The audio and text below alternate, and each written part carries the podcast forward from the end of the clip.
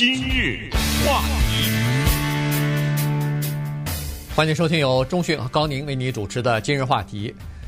Sumner Redstone 啊，在前天的时候，礼拜二在洛杉矶去世了，在他家里边。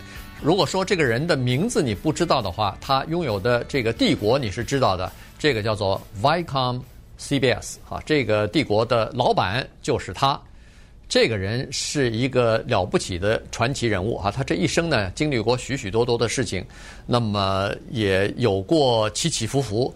呃，但是呢，他在六十岁，这个人们都说姜太公是八十岁以后才辅佐周文王，他是六十岁才开始真正的。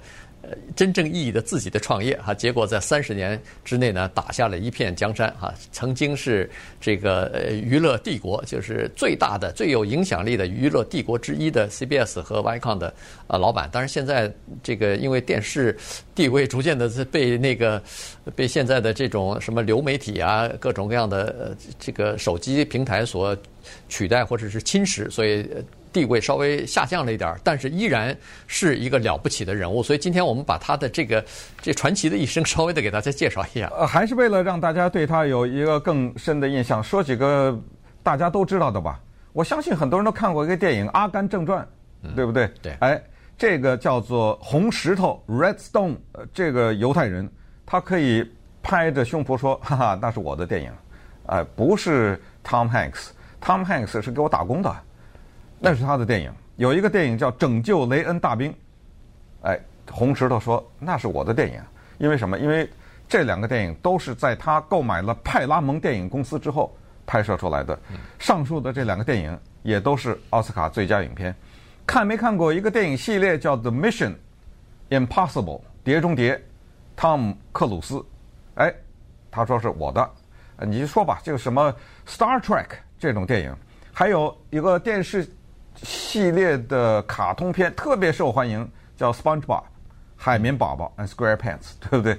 呃，那他说了，那是我的，所以说了这些呢，大概就有点印象。那么这个时候我们才开可以开始介绍这个人物，也就是说，呃，这个人物呢，他拥有的这个媒体帝国有 Simon and Schuster 出版公司，哇，这么巨大的出版公司，那是他的。他有派拉蒙电影公司，他有 CBS 电视台。说到 CBS 电视台，那不是有个著名的电视节目叫《六十分钟》吗？嗯，哎，那不是就是他的吗？呃，这一系列的这个产品，CBS 电视台上的，不是有一个儿童的频道叫 Nickelodeon 吗？他的呀，不是一个专门给黑人看的电视频道叫 BET 吗？他的呀，不是有一个放电影的频道 Showtime？他的，对不对？呃，不是有一个大家喜欢，当然主要是老美了。是一个有线电视频道 Comedy Central，多可笑啊，对不对？喜剧中心这个电视台，它的有一个历史悠久的电视频道，专门放音乐电视，叫 MTV，把一首歌拍成电影，对不对？哎，对不起，也是他的，对不对？现在是数不完了，你知道吗？呃，所以今天呢，我们就来讲讲这个人，因为什么？这个人他为什么也值得谈呢？就是看看他是怎么成长起来的，然后在他的一生当中，这个人。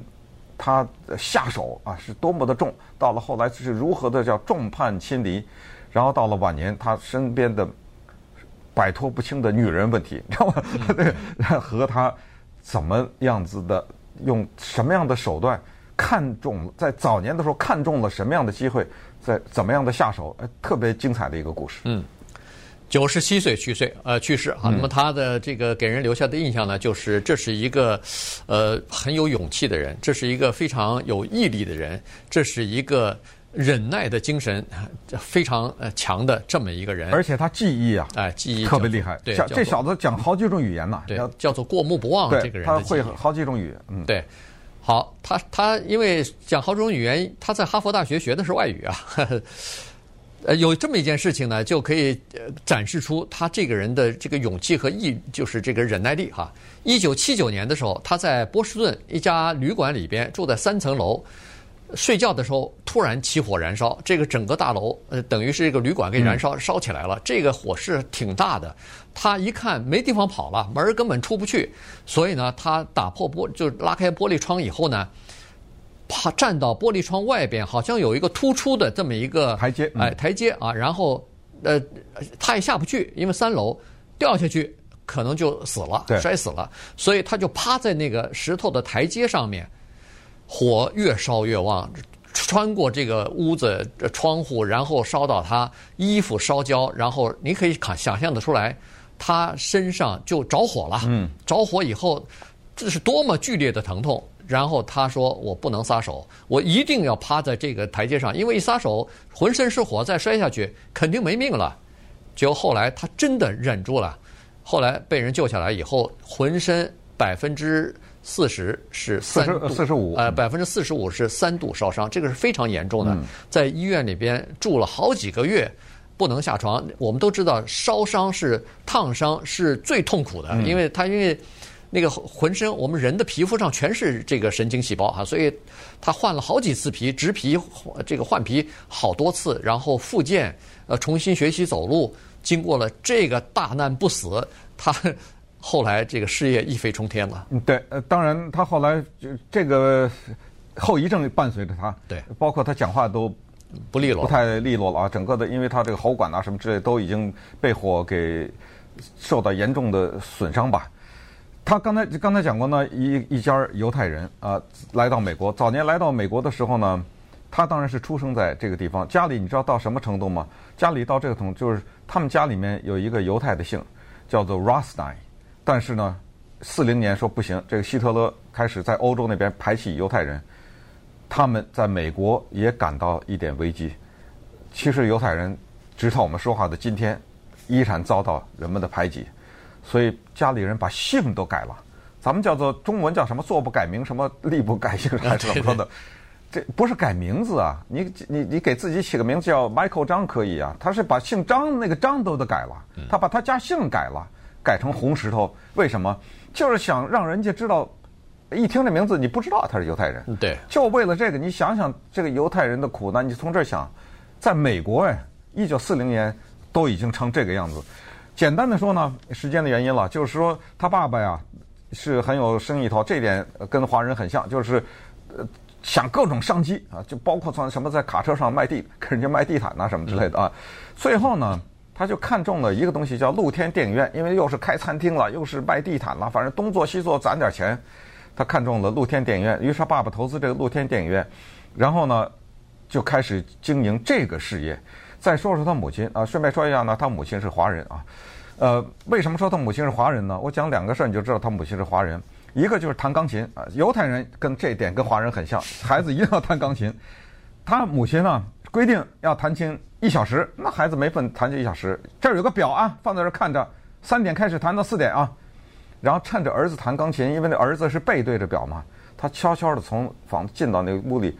把那表往回调，往回调半小时。实际上就是每次谈的说是一小时，都是一个半小时。嗯，你说他不是华人吗？他妈妈 还有一件事，他说我证明他母亲是华人，就是这小子这 Redstone 啊，呃，特别的优秀，在学校，在他的生活中有一个理念，叫做世界上的第一名只有一个，第二名可以并列或者怎么，我不知道了啊。这个反正任何的行业第一名只有一个，那就是我。他成绩每次都是绝对的名列前茅，回到家里从来没有听他母亲一句表扬，永远是你这儿做的不对，那不对。你告诉我，他妈妈不是华人吗？虎，这一听虎妈妈哈，这开玩笑，他妈妈不是华人啊，这是开玩笑啊。但是性格像华人，是非常像的。这其实整个犹太人对教育的重视是跟华人很像的。对，所以他就是说，实际上他爸跟他。生活的很累的原因就是有他妈，因为他妈老在后面，恨不得拿着鞭子抽着他们，赶着他们，一定要往前，一定要实现自己的目标，一定要实现最大的价值等等啊，超越自我等等，呃，极限之类的。所以他从小就是一个学霸，这个在自己的学校里边，呃，辩论队长啊什么的。后来当然就，当然这样他说也很难讨好他妈，他妈也经常不满意啊，对他。但是他还是考进了哈佛大学学这个，呃，学外语。先学语言，后来学法律。哎，对，呃法学院就是之之后的事了。嗯、在学语言期间呢，有一段事情，因为刚才说过，他的智力非常高啊，他是一个过目不忘的这种有摄影，呃，不叫这叫什么来着？就是一目十行，然后看了以后他就印在脑子里头。就是过目不忘。哎，就是然后看了又看得快，又记得又记得牢，所以他在大学期间呢，他被征募。去参加一个小组特殊任务的小组，这个小组呢就是破译那个呃日本的军方的和外交的呃密码。那显然他懂日语啊，哎，对，他懂日语也肯定也是有这种天赋嘛，所以。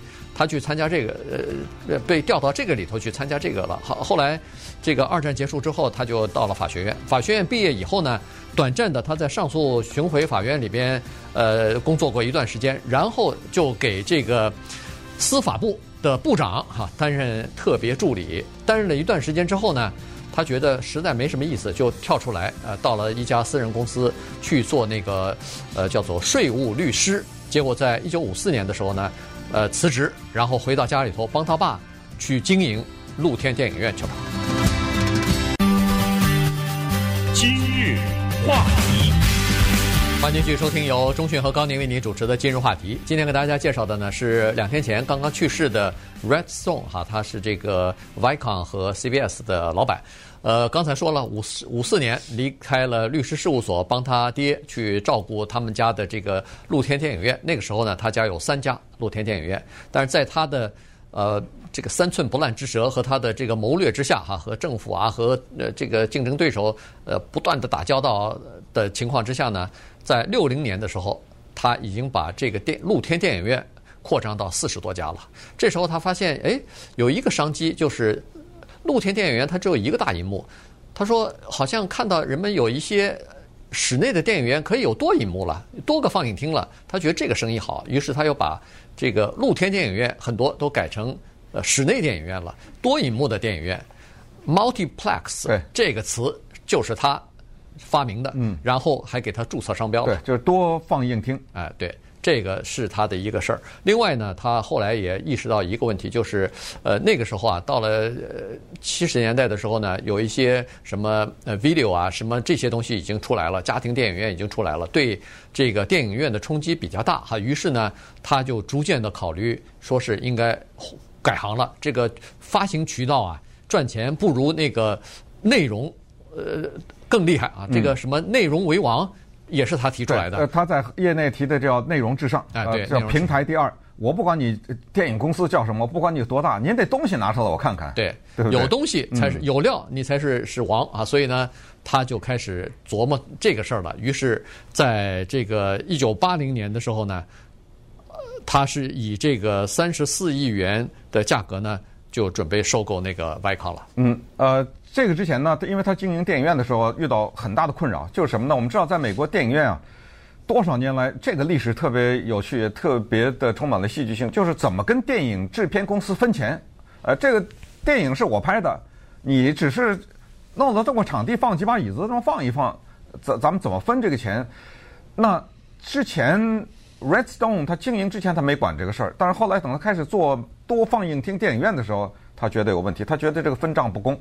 呃，他要多拿一点儿，这个方面呢，他对电影院的贡献特别的大。呃，电影院的老板一般都很感激他，因为他跟电影公司大战了十五年，就求这个分成。呃，现在大家也都知道，今天差不多是一半一半啊，这样的一个分成，最后以他获胜而告终。在他经营电影院期间呢，有一个电影公司是他认为对他最好的，叫派拉蒙。嗯。其他那些都特别坏，因为你知道，大家抢这口。这点钱嘛，对不对？所以他对派拉蒙非常有感情。接下来他就完成他生活中的另一件大事，就是他一定要收购派拉蒙。这像什么呢？这像有一个人很喜欢一支棒球队或者篮球队，然后有一天有钱他就买下来了，你知道，他特别像这个。但是人家派拉蒙那个时候要价很高，所以又有很多人又标啊。到最后标到什么？标到就远远超出了那个派派拉蒙的价值，一百亿。最后标的派拉蒙连连八十亿的价值都没有，给标到一百亿。但是呢，他通过了六个月的艰苦的奋斗，他最后把派拉蒙拿下来了。这些就 Viacom 也是这样。Viacom 呢，他说了，我拿 Viacom 这家媒体大公司的时候，他说我赌的不是钱，我赌的是我的命。啊，我在这场赌博当中，我把命都搭上了。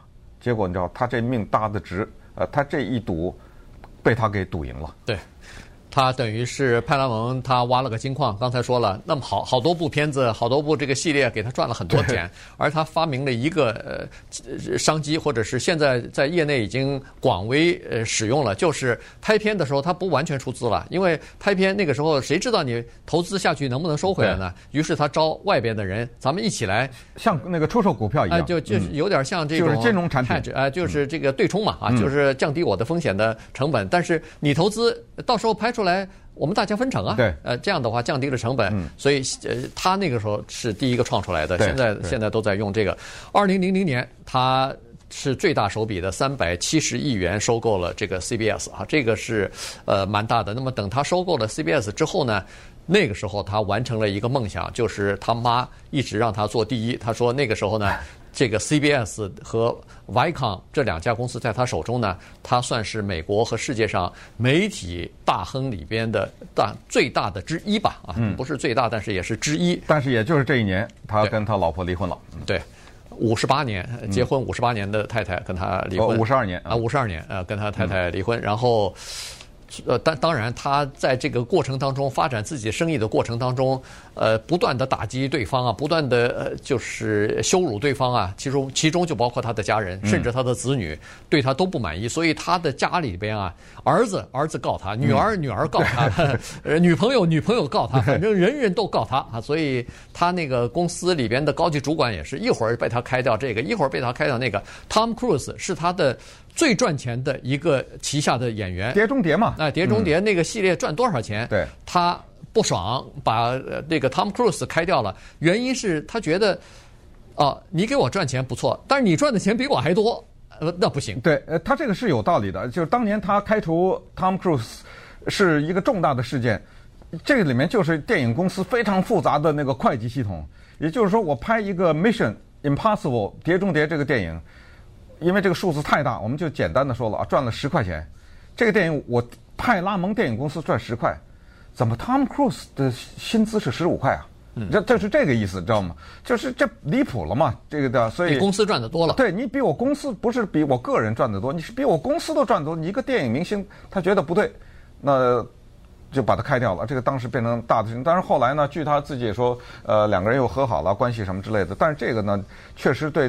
整个的体制的改革和好莱坞的那个会计啊，什么计算法也都有关系。然后二零一五年的时候呢，他的女人的事情我们记得非常清楚，今日话题特别详细的讲过这事儿，就是因为他这一辈子实际上都有这个问题啊，所以呢，呃，到后来他就是有女朋友，两个女朋友住在他家里面，同时的伺候他。呃，这个里面有很多的特别刺激的故事，那么时间的原因就就不讲。反正到最后他把这两个女朋友踢出去的时候呢。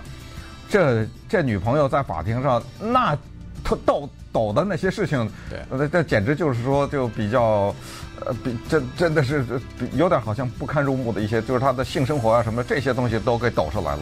但是不管怎么样呢，反正她的这九十七岁这辈子有过她的辉煌吧，对不对？对呃，也有她的代价，她的代价就是到最后一个朋友都没有。